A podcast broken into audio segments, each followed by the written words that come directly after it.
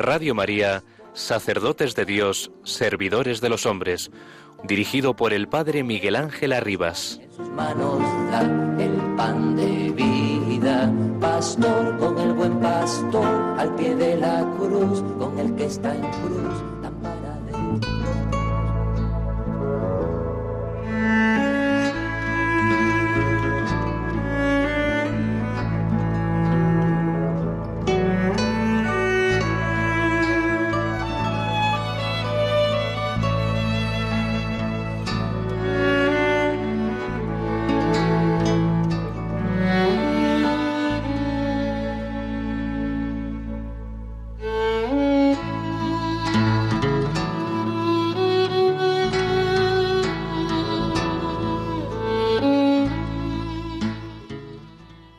oh sabiduría, que brotaste de los labios del Altísimo, abarcando del uno al otro con fin y ordenándolo todo con firmeza y suavidad. Ven y muéstranos el camino de la salvación. Oh Adonai, pastor de la casa de Israel, que te apareciste a Moisés en la zarza ardiente y en el Sinaí le diste tu ley. Ven a liberarnos con el poder de tu brazo. Oh renuevo del tronco de Jesé, que te alzas como un signo para los pueblos, hasta quien los reyes enmudecen y cuyo auxilio imploran las naciones, ven a librarnos, no tardes más. Oh llave de David y cetro de la casa de Israel, que abres y nadie puede cerrar, cierras y nadie puede abrir. Ven y libra a los cautivos que viven en las tinieblas y en las sombras de la muerte. Oh sol que naces de lo alto, resplandor de la luz eterna, sol de justicia, ven ahora a iluminar a los que viven en tinieblas y en sombra de muerte. Oh Rey de las naciones y deseado de los pueblos, piedra angular de la Iglesia, que haces de dos pueblos uno solo. Ven y salva al hombre que formaste del barro de la tierra. Oh el Manuel, Rey y legislador nuestro, esperanza de las naciones y salvador de los pueblos, ven a salvarnos, Señor Dios nuestro.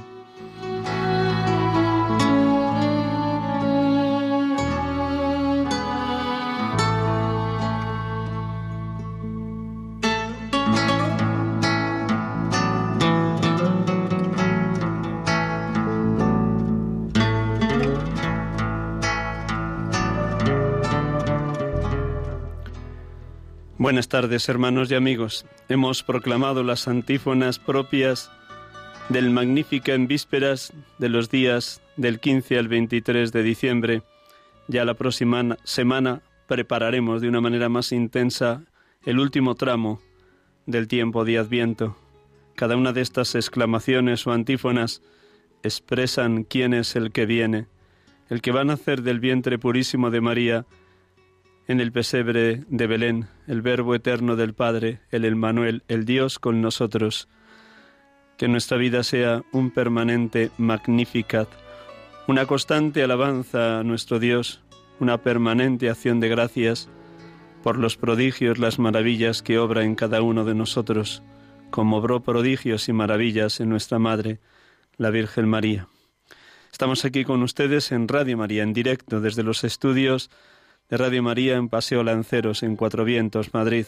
En este programa habitual de la tarde de los domingos de 6 a 7, sacerdotes de Dios, servidores de los hombres, en este tercer domingo del tiempo de Adviento. Domingo gaudete, domingo de la alegría. Todo expresa ya la cercanía del Emmanuel, del Dios con nosotros. Vivamos y gocemos de este programa, vivamos y gocemos de la presencia de Dios en nuestra familia, en nuestras comunidades, en nuestras casas.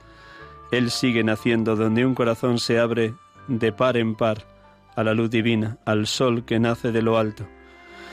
Gocemos de este programa porque también el testimonio del sacerdote con quien vamos a dialogar es el testimonio de un recién ordenado venido desde Colombia, casi casi como misionero a tierras andaluzas en la diócesis de Jerez, Kevin Hernando Garnica Rodríguez. Luego le presentaremos de una manera más detallada. Ahora sencillamente nos abrimos para que todos ustedes, queridos oyentes, sigan orando por la santidad de los sacerdotes y de los seminaristas. Ese es el fin de este programa. Que todos nos pongamos en oración para que no se cuele en la vida de los sacerdotes la tristeza, el pesimismo, la desconfianza, la queja, el lamento, que por desgracia con mucha facilidad se cuela cuando estamos llamados a ser reflejo e icono de Jesucristo, sumo y eterno sacerdote. Como necesitamos los presbíteros en la hora presente hacer muy nuestra la exclamación de Juan Bautista, es necesario que yo mengüe para que Él crezca. Yo tengo que menguar y Él tiene que crecer. En estos días, segunda semana de Adviento que terminábamos ayer por la tarde y desde hoy también, la figura del Adviento es Juan Bautista, el precursor, la voz que clama en el desierto, el que venía para preparar el camino del Señor.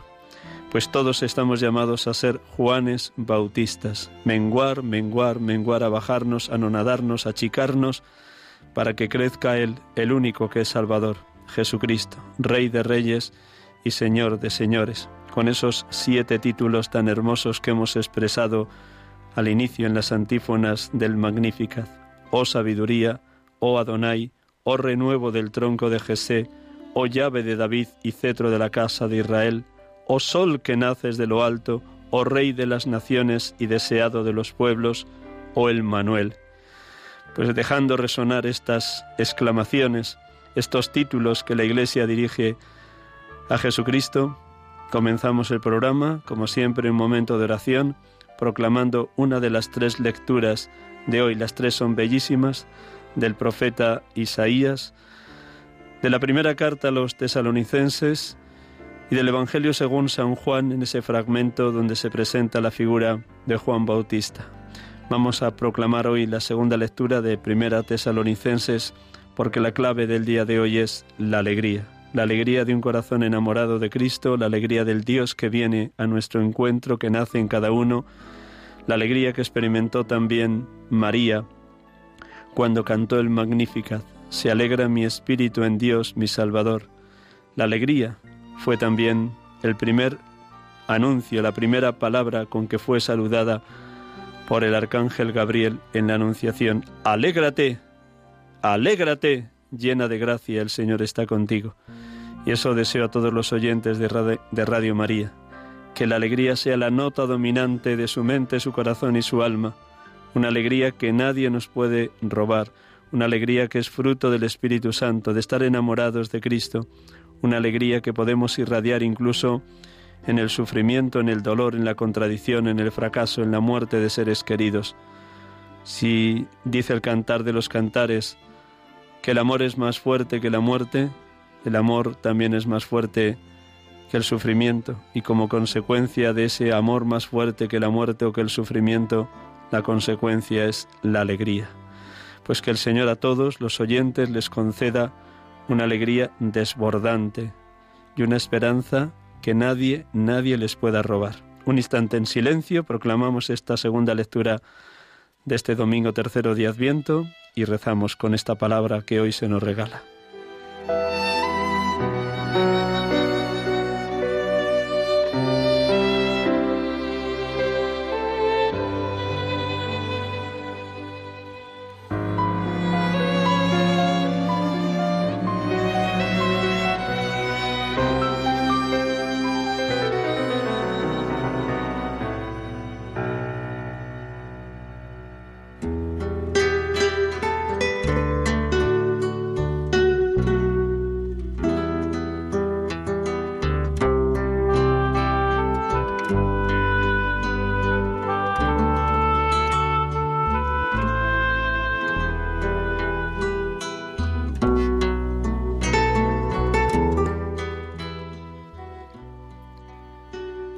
De la primera carta de San Pablo a los tesalonicenses.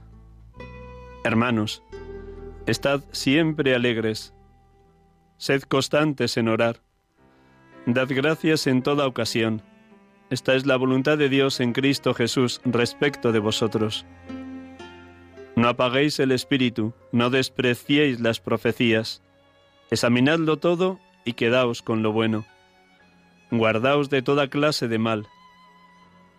Que el mismo Dios de la paz os santifique totalmente, y que todo vuestro espíritu, alma y cuerpo os mantenga sin reproche hasta la venida de nuestro Señor Jesucristo. El que os llama es fiel, y Él lo realizará.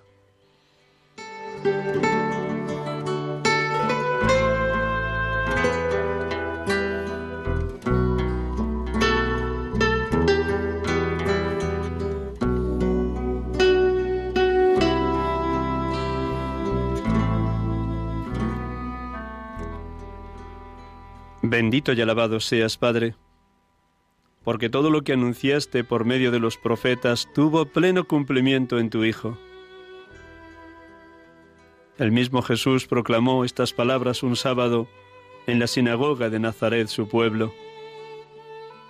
El Espíritu del Señor Dios está sobre mí, porque el Señor me ha ungido, me ha enviado a dar la buena noticia a los pobres para proclamar un año de gracia del Señor.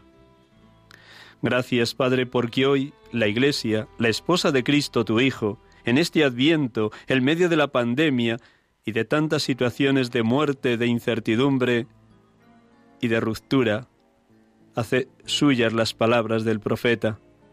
Desbordo de gozo en el Señor y me alegro con mi Dios, porque ha puesto, me ha puesto un traje de salvación y me ha envuelto con un manto de justicia.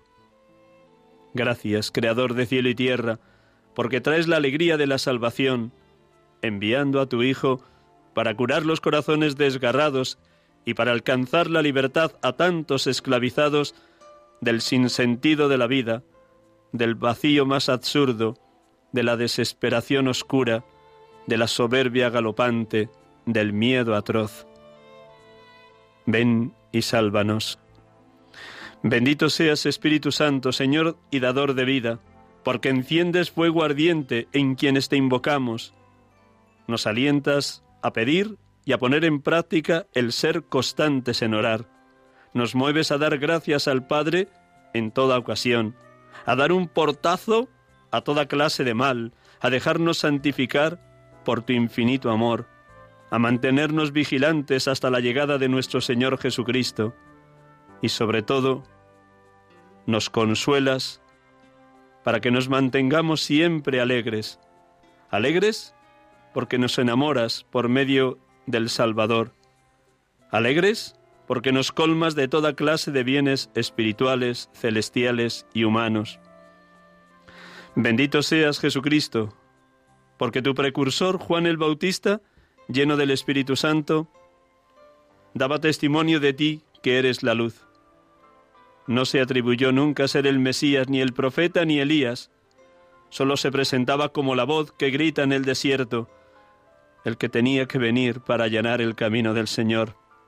Oh buen Jesús, oh buen pastor, manténnos alegres en la esperanza, siempre en oración, humildes como Juan el Bautista, en camino de conversión, en continuación de gracias, en vigilante espera, en constante expectación ante tu venida venida pobre y humilde en el pesebre de Belén. Gracias, Señor Jesús. Bendito seas, Dios amor, perfectísima comunión de los tres, Padre, Hijo y Espíritu Santo, bendita y adorada, oh Santa Trinidad.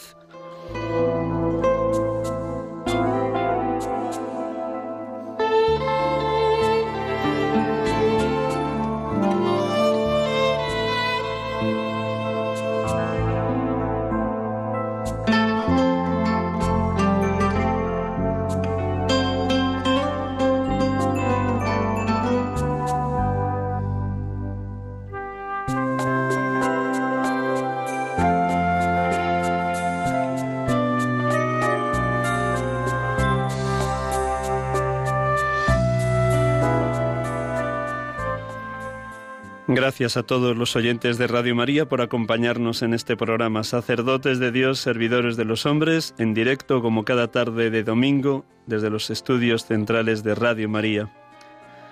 Les acompañamos en esta tarde, 13 de diciembre de 2020, tercer domingo del tiempo de Adviento. Y tenemos hoy la dicha de poder dialogar con un sacerdote casi casi recién ordenado. Dentro de unos pocos días cumplirá tres meses de su ordenación sacerdotal. Primero le saludamos y luego le presentamos. Buenas tardes, Kevin.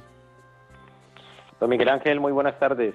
Gracias por prestarnos estos Feliz minutos. domingo. Feliz domingo del, del Señor. Muy bien, gracias. El gran de tu alegría en este de domingo gaudete. Por supuesto. sí, sí, sí. Te ves, te sientes un hombre enamorado de Cristo. Sí, gracias a Dios.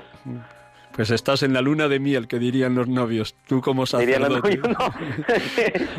gracias, sí. Muy bien, pues te presento y luego desde ahí ya sabes, lo que dice el Señor seguro que se cumple en el programa. De la abundancia del corazón habla la boca. Pues- Habla la boca. Pues así, vamos a presentarte para que nuestros oyentes te ubiquen, te sitúen en las coordenadas que han marcado tu vida. Tenemos la dicha de poder dialogar esta tarde aquí en Radio María con Kevin Hernando Garnica Rodríguez, nacido, a ver si lo digo bien y si no luego tú me lo repites mejor, Zipaquirá, Correcto, muy bien. una diócesis y ciudad de unos 200.000 habitantes a los alrededores de Bogotá, ciudad que también es diócesis, como digo.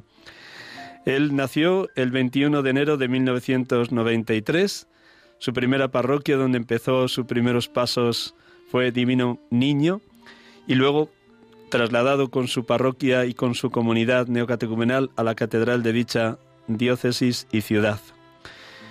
Inició sus estudios en el seminario primero menor y luego mayor cuando terminó el bachillerato de allí de Bogotá. Ha estado vinculado al camino neocatecumenal desde el año 2002 y desde entonces también en discernimiento permanente en el seminario Redentoris Mater de Bogotá, desde el año 2002 al, al 2017. En el, mil- en el 2016 llega a España, haciendo su experiencia de itinerante que es propia de seminaristas del camino neocatecumenal. Estuvo enviado a la diócesis de Jerez y allí su obispo de entonces, que ahora está trasladado a Canarias, pidió que se quedara junto con otros compañeros en el seminario diocesano de Jerez para que no se cerrara.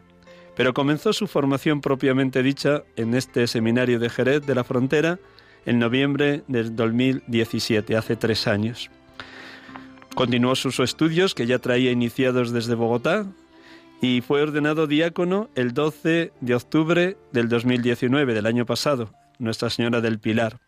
Y ha sido ordenado presbítero muy recientemente, el 26 de septiembre del 2020, hace dos meses y tres semanas. Ordenado por el obispo entonces de esta diócesis, don José Mazuelo. Ha estado destinado pastoralmente en distintas parroquias de la diócesis, pero ahora mismo, en su periodo de diácono y sus primeros años de presbítero, está en las parroquias Madre de Dios, San José y San Andrés, tres parroquias de Jerez de la Frontera. Su familia no ha podido tener la dicha de acompañar en la ordenación porque con esto del COVID-19 y con todo el cierre de aeropuertos se han tenido que quedar allá y él nos va a contar también cómo ha vivido esta experiencia de, de ordenarse casi casi solo. Pero seguro que ha habido muchos hermanos del camino que le han acompañado también ahí en Jerez de la Frontera. Tengo que decir también que le he podido conectar y conocer a Kevin a través de su hermana, Jurani, que es monja cisterciense del monasterio cisterciense del Salvador de Benavente, Zamora, donde tuve la dicha de estar del 2 al 9 de este mes de diciembre impartiendo los ejercicios espirituales. Ustedes recordarán, quienes escuchan cada domingo el programa, que el domingo pasado fue desde allí, desde ese monasterio. ¿Algún dato que me haya equivocado, querido Kevin? Todo perfecto, don Miguel. Todo perfecto. Gracias, gracias, gracias. Bueno, la primera pregunta que siempre dirijo a los, a los que entrevisto, a los sacerdotes que pasan por este programa, es muy sencilla. ¿Qué momento humano y espiritual estás atravesando dos meses y medio después de tu ordenación? Bueno, pues yo estoy, como el domingo lo indica hoy, aún en la, en la alegría. Y bueno, es lo que yo le he pedido al Señor, pues que ojalá perdure para siempre, ¿no? La alegría del ministerio, la alegría pues de, estar llamado, ¿no? Yo recuerdo mucho, mucho la, misa del 27, mi primera misa, por supuesto, eh, que la lectura esta de, llamados a la viña, ¿no? Y que uno iba y el otro no iba. Y, y, pues yo muchas veces que he dicho que no, pues el Señor me pone en la viña y de verdad que decirle sí ha sido una gracia impresionante. Yo estoy muy contento, de verdad. Eh, ahora mismo como sacerdote estoy muy, muy contento pues en las parroquias en las que el Señor pues me ha enviado eh, ejerciendo, por, por, supuesto, pues el ministerio, la confesión, que es para mí es una gracia impresionante, no tanto para el otro, sino para mí escuchar y ver cómo el Señor puede transformar también los corazones. Y eso a mí pues me da mucha mucha alegría, sinceramente. Ese es mi no hay otra palabra para expresar este tiempo de, de ministerio, sinceramente. La alegría y como dice usted, estamos en la pues en la en la luna de miel, ¿no? Aterrizados, pero en la luna de miel, sabiendo lo que, lo que corre el ministerio, correcto. Desde el siglo XVI al siglo XX, numerosos sacerdotes españoles fueron para tierras de América como misioneros. Ahora sois vosotros quienes venís para acá, a esta Europa tan de espaldas a Dios, tan descristianizada, y gracias por tu paso. Pero quiero que cuentes a los oyentes qué te movió a quedarte en la diócesis de Jerez después de esos meses de itinerancia y si algún diálogo tuviste con don José Mazuelos, obispo de Jerez en ese momento, o con los hermanos del Camino Neocatecumenal, o con tu rector del Redentoris Mater de Bogotá, ¿de qué mediaciones se sirvió el Señor para decir sí, de quedarte en España? Pues yo desde que, bueno, desde que el Señor me ha llamado, aquel 2008, desde que el Señor me ha llamado pues a la, vocación como sacerdote, pues Mm, siempre estuvo la pregunta, ¿no? De la vocación es universal y la llamada del Señor es universal. Y, y pues yo he tenido siempre presente eso dentro de mí, que el Señor llama y dejando padre, dejando madre y porque va a dar una paga. Y eso es, eso es lo que yo tengo siempre presente. Y cuando nos propusieron quedarnos, porque nosotros veníamos aquí un tiempo en misión aquí a la diócesis de Jerez y volvíamos luego a nuestra diócesis de Bogotá, cuando nos preguntan y cuando nos proponen si nos si queremos quedarnos, pues a mí sale eso, de mí sale esa, esa llamada universal que el Señor hace por la misión, ¿no? Y que en todo lado pues se puede ayudar a la iglesia y se puede, pues por supuesto, contribuir para, para poder ayudar a convertir la gente. Y, por supuesto, pues cuando nos proponen, pues don José nos lo propone, nuestros catequistas de allí responsables del camino neocatecumenal en Colombia, don Jesús Blázquez, pues nos propone, mi antiguo rector del Seminario Bogotá, pues también, ¿no? Nos da una palabra y nos dice al final la llamada es universal y el Señor siempre pone los sitios y lo mejor para que nosotros contribuyamos. Y de verdad que pues así se ha tomado la decisión, sabiendo eh, todo lo que nos dar todo encima de la mesa, por supuesto, eh, que era estar lejos de casa, que era estar lejos de la familia, que era entrar en una nueva cultura, pero pues bueno, el Señor pues siempre asiste con su Espíritu Santo y, y por supuesto pues mira, eh, nos regala entrar dentro de la cultura, nos regala por supuesto estar contentos aquí, nos regala el podernos comunicar, son muchas cosas y muchos dones que el Señor da para y que yo siento pues que Él nos ha asistido durante estos durante estos años aquí para poder entrar en esta misión, porque yo lo veo así como una misión. Tú decías ahora de los que han ido antes a mi tierra, pues ahora un poco nos corresponde no devolver la fe, sino contribuir también con esa, con esa llamada, que por eso la Iglesia es católica, por supuesto, ¿no? Así, así ha sido. ¿Qué impacto te llevaste cuando llegaste en el 2016, simplemente como itinerante, sin saber todavía si te quedarías acá? ¿Qué impacto recibiste a la hora de aterrizar en la diócesis de Jerez de la Frontera? Luces y sombras, alegrías y tristezas de ese primer impacto con la cultura española, con la realidad eclesial de esa diócesis, que es casi seguro extensible a toda España. Cuéntanos cómo fue ese primer impacto de los primeros meses. Alguien que llega con, llega con una ilusión impresionante siendo seminarista, se quiere comer el mundo, quiere evangelizar a todas las gentes, niños, adolescentes, jóvenes, adultos, ancianos. ¿Qué realidad te encontraste? Tu primer impacto, Kevin. Sí, claro. Yo había venido ya en la JMJ del 2011, había venido yo a España, pero claro, de peregrinación. Entonces vine, estuvimos todo muy y volví a Colombia. Cuando vuelvo yo en el 2016, bueno, ya tenía más años de seminario, etcétera, y claro, la primera impresión es quizás una iglesia diferente en el sentido pues que, por ejemplo, aquí tenemos, en el sur tenemos todo el tema de las hermandades y demás, y, y, por supuesto una diócesis mucho más pequeña. Yo venía de una arquidiócesis, Bogotá es una, de por sí es una ciudad grande, de 10 millones de habitantes, y mi primera, digamos, mi primer destino al llegar aquí a España, la diócesis fue pues un pueblo que se llama Rota, Rota, ¿no? Donde está la base naval, quizás es conocido. Y claro, es un, es un pueblo pequeño, eh, pero bueno, acogedor, acogedor. Y, y yo venía con ese miedo, ¿no? De lo que es dejar un poco el país, dejar la cultura de uno, etcétera. Eso era un miedo mío, ¿no? Y claro, al llegar aquí, ver que la gente con lo que como acogen a un apóstol es una maravilla, una maravilla. Yo llego a vivir con un presbítero allí que era párroco y, el ritmo de la parroquia pues también es diferente a, como es Colombia, ¿no? Contando y empezando desde los horarios, porque nosotros no tenemos estaciones, entonces, claro, la primera impresión de comenzar a vivir las estaciones, de, claro, y con eso va, pues, va marcando, por supuesto, también la vida de la parroquia. Pero la acogida ha sido maravillosa y yo eso desde un primer momento lo he tenido muy presente, la acogida que han tenido eh, y la ayuda que han tenido también conmigo para poderme expresar, porque de todas maneras, aunque hablemos el mismo idioma, claro, no tenemos quizás muchas veces el mismo lenguaje y, y pues la acogida que han tenido para, ¿no? para ayudar, para que pues yo probara también los platos y etcétera. Mm, también dentro de la catequesis, claro, tú dices de seminarista que viene, yo venía de una experiencia de estar en, en el oriente de Colombia evangelizando con una iglesia más pobre, una iglesia eh, claro, diferente.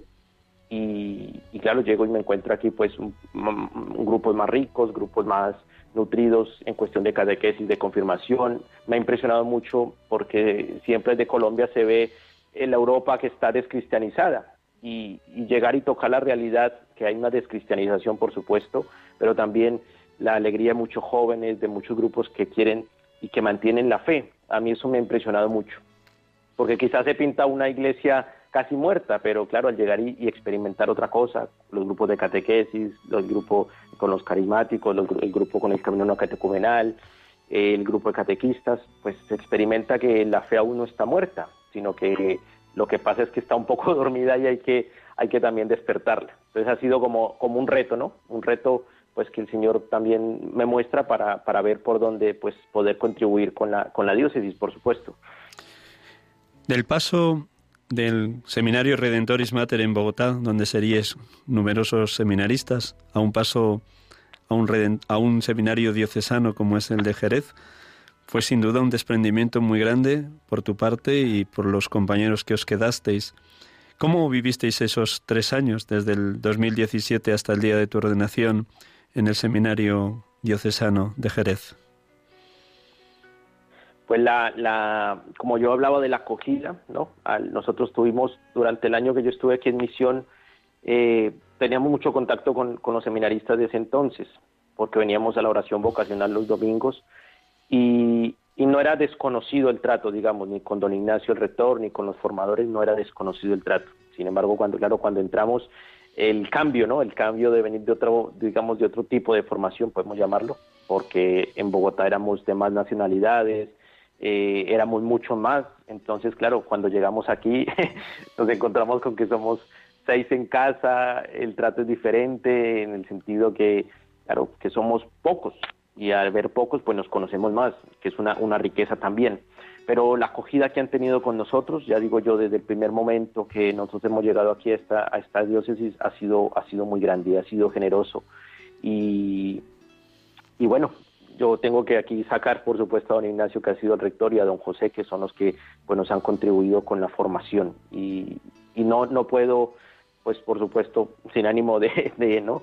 Pero no puedo pues tener sino palabras de gratitud, lo que han hecho con nosotros, la forma que nos han ayudado, la forma como nos han ayudado también desde el principio, porque el cambio no ha sido fácil, sinceramente. Los primeros meses han sido pues meses de pensarlo, estoy en lo que es, o, o quizás me equivoqué de decisión, pero siempre han estado ellos ahí y con nuestro director espiritual y demás, don Eugenio, pues siempre ha estado y han estado ahí pues ayudando, ¿no? Y han estado, hasta el día de hoy han estado pendientes de cómo, cómo vamos, ¿no? Cómo nos sentimos, porque claro, al estar solos aquí en la diócesis, pues eh, ellos por supuesto han sido los responsables de nosotros al máximo, pero desde el primer momento ha sido la generosidad de ellos en todos los niveles, no solo digo de forma espiritual, sino también en forma material y demás, pues han contribuido muchísimo. Y, y yo digo, en Bogotá me han terminado de criar porque yo he entrado muy temprano al, seminario allí en Bogotá y aquí pues estos años últimos de formación han sido como la guinda del pastel, ¿no? Para, vamos, para sacar el impulso de, y pues para al final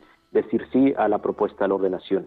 Esto yo pienso que es, es desde la generosidad que ellos pues y también con la gratitud que ellos nos han acogido porque realmente nosotros haber dicho que sí, esto es obra del Señor, esto no es obra nuestra, ni es porque qué bonito nosotros, no, sino porque el Señor ha puesto en nuestro corazón decir que sí, y la gratitud que ellos han tenido hacia nosotros por ese sí, es que es impresionante, es impresionante.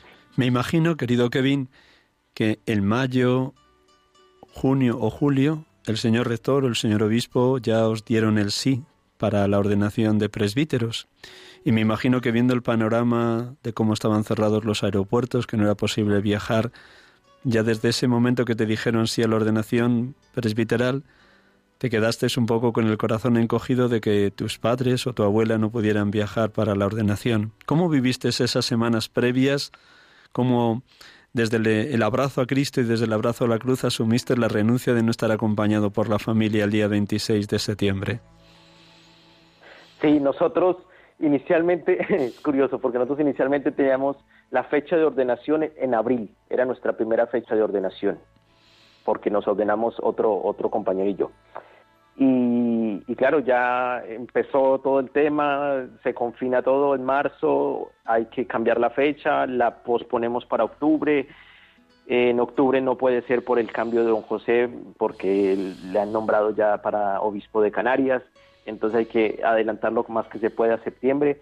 Y, claro, hay momentos de momentos, ¿no? Momentos también pues de, pues de tristeza en el sentido de que no nos pueden acompañar, pero como yo decía al inicio de la entrevista, yo he tenido siempre, y el Señor me ha regalado esa palabra de que el que deja padre, madre, casa, pues recibirá el ciento por uno. Y para mí el ciento por uno ha sido la alegría de decir que sí, sabiendo que quizás no podían venir, porque todo ha sido muy incierto hasta primeros de septiembre, que tenían billete los familiares de, los dos ordenandos, pues tenían billete nuestros familiares, y, pero viviéndolo muy tranquilo. A mí el Señor me ha regalado verdaderamente la, alegría en la ordenación, la tranquilidad, el saber pues que nos estaban acompañando de corazón, y eso ha sido lo más grande. Y la, la compañía, por supuesto, pues de toda la diócesis que nos ha acogido, que nos ha claro, nos ha arropado como, como, le, como correspondía y como decía don Ignacio, decía, nosotros nos corresponde ahora ser tu familia. Y eso ha sido, el presbiterio nos ha también pues dado una buena bienvenida.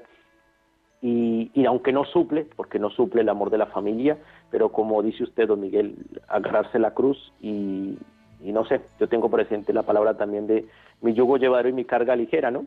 Si el Señor ha puesto esto, ha sido porque quiere verdaderamente la renuncia, que nosotros renunciemos, y no una renuncia para, qué lástima de mí, sino una renuncia en la alegría, en la alegría. Y yo en el recordatorio de mi ordenación puse, el Señor es el quien lo ha hecho, ha sido un milagro patente. Ha sido un milagro que los años de seminario, todos estos años de seminario, ha sido un milagro la vocación, ha sido un milagro el ministerio, y pues ha sido un milagro la forma como Él ha querido que, pues que se llevara adelante este, este momento de la ordenación, ¿no? Don José pues también el día de su ordenación, don José el obispo que nos ordenó, el día de su ordenación no pudo estar su padre, tampoco porque está, había fallecido. Y, a mí eso me ha marcado también, porque mira, él ha entrado y él por ahí ha entrado y bueno, el Señor siempre pone testigos que van delante de nosotros para poder pues nosotros en nuestra habilidad también entrar. Pero la verdad que pues ha sido, digo, maravilloso, maravilloso porque pues han podido seguir la celebración desde Colombia y muchos hermanos que hubiesen querido estar con nosotros pues eh, pudieron estar presentes y en las oraciones, que ha sido lo más importante, porque sin las oraciones no vamos adelante, y usted lo sabe. Por supuesto. Necesitamos, lo decía la, la, segunda lectura de hoy, sed constantes en orar, dice San Pablo en cinco de sus cartas, y hemos de pedir incansablemente este don. Concédeme, Señor, el don de la oración continua. Concédeme, Señor, el don de la oración continua. Con solo 15 años entraste en el Seminario Redentoris Mater de Bogotá. ¿Cuál fue tu infancia y adolescencia hasta el momento de entrar en ese seminario? ¿Cómo fue tu, infancia y adolescencia a nivel de fe? que viviste en compañía de tus padres, que observaste en ellos desde su vinculación al camino neocatecumenal, que te transmitían en casa, cómo proclamabais la palabra o rezabais los laudes los domingos, qué te impresionó de la fe de, de tus padres y de tu abuela en esos años. Vamos a poner entre los 8 y los 15 años. Kevin. Vale, sí, sí. Eh, hombre, está, está la edad de, de todo. Es, de, esos es verdad que son siete años y quizás dirán, uy, es muy poco tiempo, pero en, en, ese momento, claro, yo con nueve años entro al bachillerato y pues todo lo que trae el bachillerato, por supuesto, ¿no? Yo siempre he sido el menor de los, de los grupos de estudiantes, siempre me han llevado tres años por delante, etcétera. Y, y, claro, todo el impacto que implica pues empezar el bachillerato, empezar en un instituto eh, público y etcétera. Y, y, ahí donde pues yo meto la fe, porque mis padres pues han ayudado muchísimo, porque yo muchos años, o sea, de, a partir de los 12 hasta los 14, eh, pues yo me he revelado con la fe, ¿no? Yo, verdad que mis padres rezaban en casa, mis padres asistían a la comunidad, al camino catecumenal, mmm, pero yo no quería esa fe, porque pensé, pensaba que la iglesia me quería robar, me quería robar a mis padres, pensaba que me robaba tiempo, el tiempo que podían brindarme mi familia. Y es a los 14 años, por, supuesto, que pues está ese impulso, esa, no sé cómo llamarlo, ese, ese, sí, ese impulso del Espíritu Santo a empezar las catequesis, hacer caso en casa, porque la obediencia estaba no regular, sino mal. y, también, pues, mis, mis padres vivieron un, un, un, paso del camino y, y, que es la transmisión de la fe en casa los domingos. O sea, nosotros íbamos a la Eucaristía en vísperas del sábado y el domingo estábamos en casa con las laudes, como dice usted, y, y a mí me ha, pues, me ha impresionado todos los domingos la transmisión de lo que se ha vivido en la semana, poder hablar, poder sentarnos un domingo y hablar y decir y ponernos en paz. Si había habido alguna pelea, pues tratar de reconciliarnos. Y a mí eso pues me ha marcado verdaderamente. Y ahí es donde pues el Señor me ha abierto los ojos y pues me ha ayudado a ver que no que la iglesia no quería robarme ni mi familia ni quería robarme el tiempo que podía, sino que por el contrario pues daba medios y daba herramientas y nos da pues herramientas pues para poder eh, vivir como una familia en paz y vivir reconciliándonos y vivir pues verdaderamente en la fe. Y es así pues que a los 14 años pues yo eh, por las catequesis que se hacen en el camino pues mi padre un poco eh, entre comillas me llevó obligado porque dice mi deber es transmitir la fe y yo le doy gracias al día de hoy porque eh, por esa obligación digamos entre comillas no de haber dicho mi deber es educarte en la fe y hasta que tú puedas decidir y, yo le doy gracias viendo hoy un poco la historia hacia atrás pues verdaderamente gracias porque ha sido lo mejor que ha podido hacer por mí. Si no, no estuviera yo en este momento aquí sentado en esta parroquia, pues dando esta entrevista, por supuesto. No sé dónde, qué hubiese sido, ¿no? No, tampoco yo me voy a poner trágico, pero no sé qué hubiese sido de mí si, si, no me hubiesen transmitido ese momento de fe. Entonces, yo estoy agradecido de, de esos años de, de, mi infancia, pues, hasta que, pues, por supuesto, entro al, seminario.